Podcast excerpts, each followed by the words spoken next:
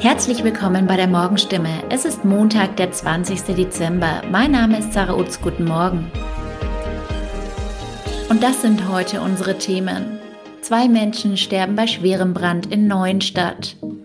Ausgangsbeschränkung für Ungeimpfte in Stadt und Landkreis Heilbronn entfällt. Baden-Württemberg will aus Integrationsmanagern Impfbotschafter machen. In einem Wohnhaus in Neuenstadt hat es am frühen Sonntagmorgen gebrannt. Zwei Leichname sind in einer Wohnung gefunden worden. Es handelt sich dabei offenbar um Zwillinge im Alter von vier Jahren, die mit ihren Eltern und einem Geschwisterkind in der Wohnung gewohnt hatten.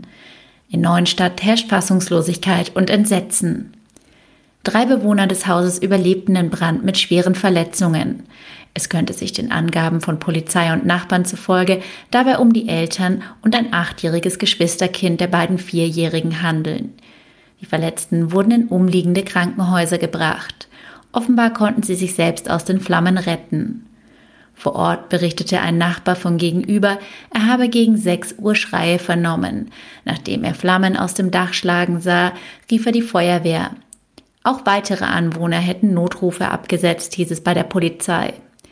Bürgermeister Andreas Konrad teilte am Sonntag mit, die Stadt habe sich um die weiteren Bewohner des Hauses gekümmert und bereits eine vorübergehende Unterkunft zur Verfügung gestellt. Eine Bewohnerin sei bei ihrer Familie untergebracht. Die Ursache für das Feuer ist noch vollkommen unklar, sagte eine Polizeisprecherin am Sonntag.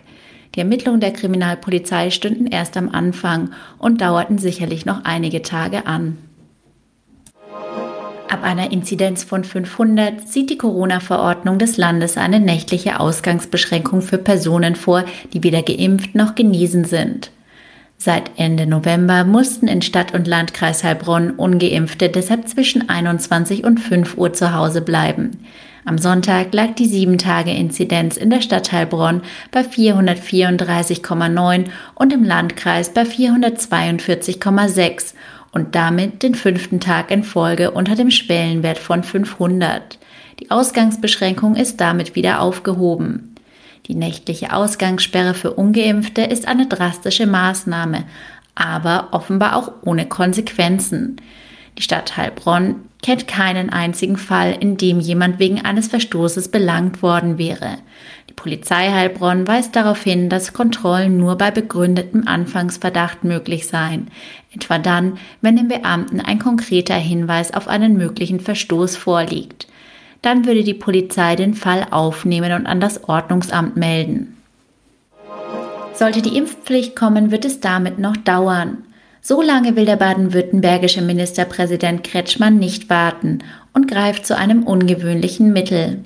Die 1200 Integrationsmanager im Südwesten sollen vorübergehend zu Impfbotschaftern werden. Das habe er dem Gesundheits- und Sozialminister Manfred Lucher vorgeschlagen, sagte Kretschmann. Die Integrationsmanager in den Kommunen sollen schnell und unbürokratisch geschult werden und Informationen und Antworten auf Fragen zur Impfung in die Quartiere bringen. Vor allem in sozial schwachen Vierteln und unter Menschen mit Migrationshintergrund sei die Impfquote niedrig. Umfragen besagen laut Staatsministerium, dass unter den bislang nicht geimpften 19 Prozent grundsätzlich impfbereit seien. Kretschmann sagt, man erreiche einen erheblichen Teil der Bevölkerung gar nicht mit den Impfappellen. Er spricht von bildungsfernen Schichten, von sozial Abgehängten, von Menschen, die schlecht Deutsch sprechen oder nicht richtig lesen und schreiben können. Dazu kämen die Menschen, die mit ihrem Alltag so herausgefordert seien, dass sie die Frage des Impfens schlicht ausblenden würden und vergessen oder damit überfordert seien, sagte der Regierungschef. Sie beschäftigten sich nicht mit gesundheitlichen Fragen, hätten dafür aber keine besonderen Gründe.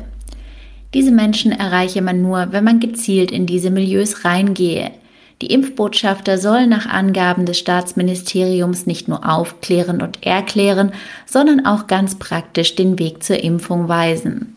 Soweit die Nachrichten aus der Region. Mehr und ausführliche Informationen lesen Sie in unseren Zeitungen oder auf stimme.de. Haben Sie Kritik, Fragen oder Anregungen zu unserem Podcast, dann schicken Sie einfach eine E-Mail an podcast.stimme-mediengruppe.de.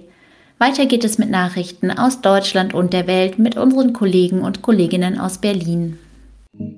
Vielen Dank und einen schönen guten Morgen. Ich bin Sabrina Frangos und das sind heute unsere Themen aus Deutschland und der Welt. Bund und Länder beraten über Corona-Lage, Entscheidung über Impfstoff von Novavax und Ausblick auf Weihnachten in aller Welt. Ja, so kurz vor Weihnachten sorgt die Ausbreitung der neuen Corona-Variante natürlich auch in Deutschland für Beunruhigung. Der neue Corona-Expertenrat der Bundesregierung, der warnte ja vor einer dramatischen Lage. Der Bund und Länder beraten deshalb schon morgen über das weitere Vorgehen. Thomas Bleskin hat die Infos. Bei Omikron geht es inzwischen nicht mehr nur um eine Überlastung des Gesundheitssystems, sondern der Gesellschaft insgesamt.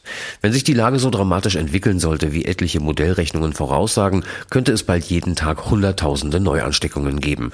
Und selbst wenn Omikron nicht ganz so viele schwere Verläufe verursachen würde wie Delta, was noch gar nicht feststeht, würde trotzdem krankheitsbedingt überall Personal wegbrechen. Bei der Feuerwehr, der Polizei, in Krankenhäusern, im Nahverkehr und auch bei der Grundversorgung. Gesundheitsminister Lauterbach hatte einen Lockdown vor Weihnachten zwar ausgeschlossen, für die Zeit danach wollte er sich aber nicht festlegen. Ja, Omikron breitet sich ja auch in Europa richtig schnell aus. Um die Infektionswellen dann zu bremsen, verhängten die deutschen Nachbarländer Dänemark und auch die Niederlande kurz vor Weihnachten nur noch ganz schnell einen strengen Lockdown. In den Niederlanden gilt er zum Beispiel seit gestern. Bettina Wisser ist in Amsterdam. Wie stellt sich denn die Lage in den Niederlanden aktuell dar? Und wie ist überhaupt die Perspektive? Fast alles ist dicht hier in den Niederlanden. Geschäfte, Gaststätten, Sport, Kultur, Schulen. Und das ist bitter so kurz vor Weihnachten. Der Grund für den harten Lockdown ist doch die rasend schnelle Verbreitung der Omikron-Variante des Virus. Schon zu Weihnachten könnte sie in Amsterdam dominant sein. Und ohne harte Eingriffe, so errechneten die Experten, würden Anfang Februar bis zu 4000 Covid-19-Patienten auf den Intensivstationen liegen. Aber das würde den Zusammenbruch der Krankenhäuser bedeuten. Jetzt will man Zeit gewinnen und so schnell wie möglich allen Erwachsenen eine Auffrischungsimpfung geben. Bis zum 14. Januar soll der Lockdown dauern. Wie es dann weitergeht, wissen wir noch nicht. Die EU-Arzneimittelbehörde, die könnte ja bereits heute den Corona-Impfstoff des US-Herstellers Novavax zulassen. Ja, die zuständige Expertenkommission werde sich mit dem Antrag des Unternehmens beschäftigen. Das teilte die Behörde in Amsterdam mit. Bisher sind in der EU ja vier Impfstoffe zugelassen worden. Bettina Wisser ist in den Niederlanden. Was genau ist Novavax für ein Impfstoff? Gibt es da eigentlich ja Unterschiede zu den bisher zugelassenen Präparaten? Ja, die gibt es sicher, denn Novavax beruht auf einer anderen Technologie als die vier Impfstoffe, die bisher zugelassen wurden.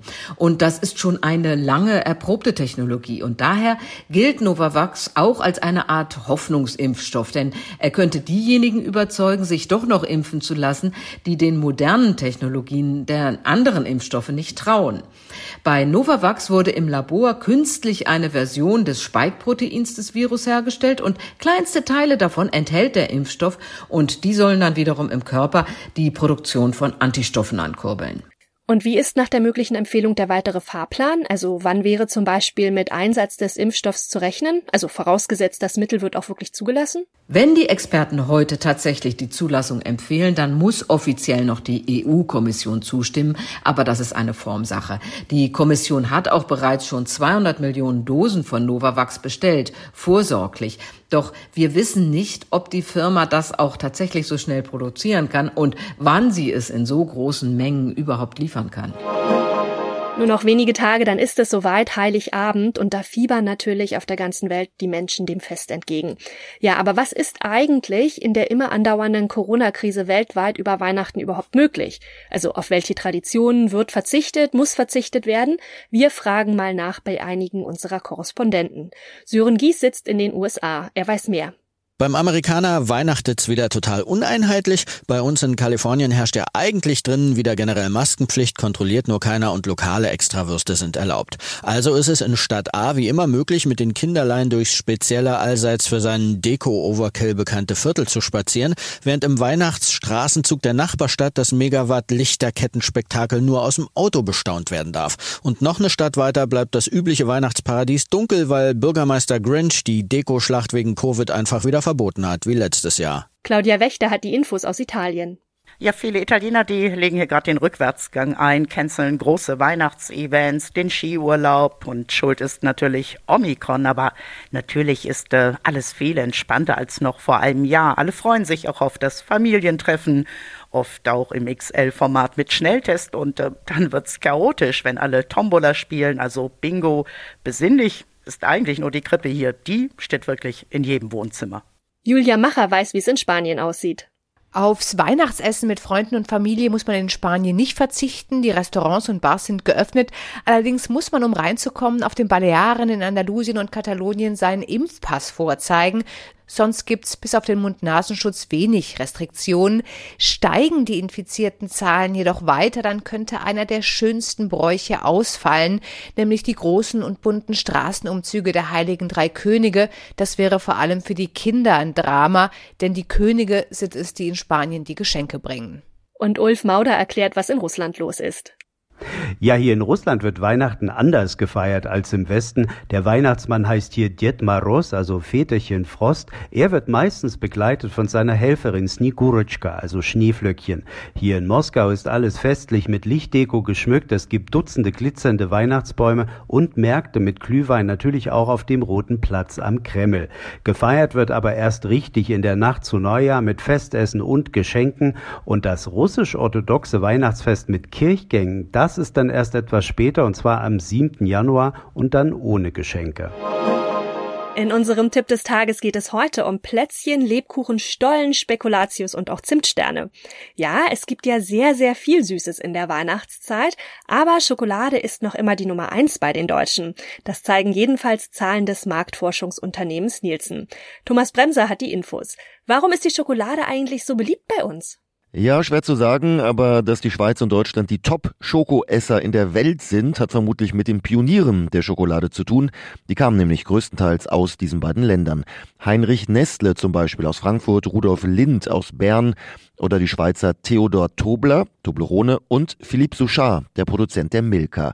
Das ist zwar schon alles eine Weile her, aber die Schokolade hat bei uns schon immer eine große Rolle gespielt. Ja, vor allem zu Weihnachten. Der Schoko-Nikolaus ist ja vermutlich die klare Nummer eins, oder? Ja, das würde ich schon sagen. Über 100 Millionen Schoko-Weihnachtsmänner wurden dieses Jahr in Deutschland für Deutschland produziert, mehr als letztes Jahr. Aber der Schoko-Osterhase wird noch häufiger gegessen. Insgesamt hauen wir uns im Schnitt 9 Kilogramm Schokolade rein im Jahr. Das sind 90 100 Gramm Tafeln. Das ist für die einen eine ganze Menge, andere essen das alleine in der Adventszeit. Wie hat sich denn die Corona-Pandemie ausgewirkt auf unser ja, Schoko-Essverhalten? Ja, nicht ganz überraschend, wir essen noch mehr als vorher. Viele sind ja im Homeoffice und haben immer eine Tafel oder einen Riegel im Kühlschrank oder im Schrank. Das ist ja auch mal so eine Frage, wo man Schokolade lagert.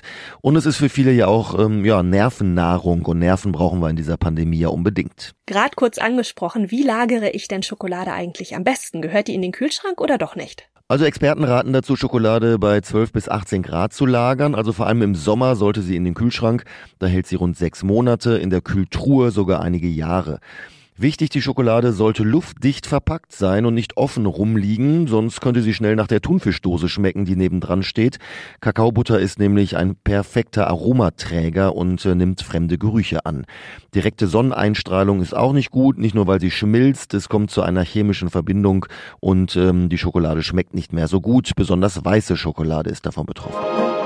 Und sonst so. Flug ins Altstadt Strandurlaub. Erstmals seit zwölf Jahren hat Russland wieder Weltraumtouristen zur internationalen Raumstation ISS geflogen. Ja, und dabei handelt es sich um einen japanischen Milliardär und dessen Assistenten. Die hielten sich nämlich seit dem 8. Dezember an Bord der ISS auf. Und heute, heute soll's zurückgehen zur Erde. Hanna Wagner berichtet aus Russland. Was haben die Touris denn die ganze Zeit an Bord der ISS gemacht? Also durften die da auch Experimente mitmachen? Und wie viel hat der Milliardär eigentlich für den Trip hingelegt? Sowas ist doch bestimmt nicht billig. Ja, also Yusaku Meizawa hatte sich schon vor seinem Abflug auf die ISS eine Liste geschrieben mit insgesamt 100 Dingen, die er da oben gerne machen wollte. Und zumindest in seinem YouTube-Kanal nach zu urteilen, hatte er da jetzt auch die letzten zwei Wochen eine ziemlich gute Zeit. Also es gibt zum Beispiel ein Video, was zeigt, wie er versucht, mit dem Mund Teetropfen aufzufangen, die in der Schwerelosigkeit um ihn rumschwirren. Wie viel genau er für seine Reise auf die ISS gezahlt hat, hat er nicht verraten. Es dürften aber auf jeden Fall mehrere 10 Millionen Euro gewesen sein.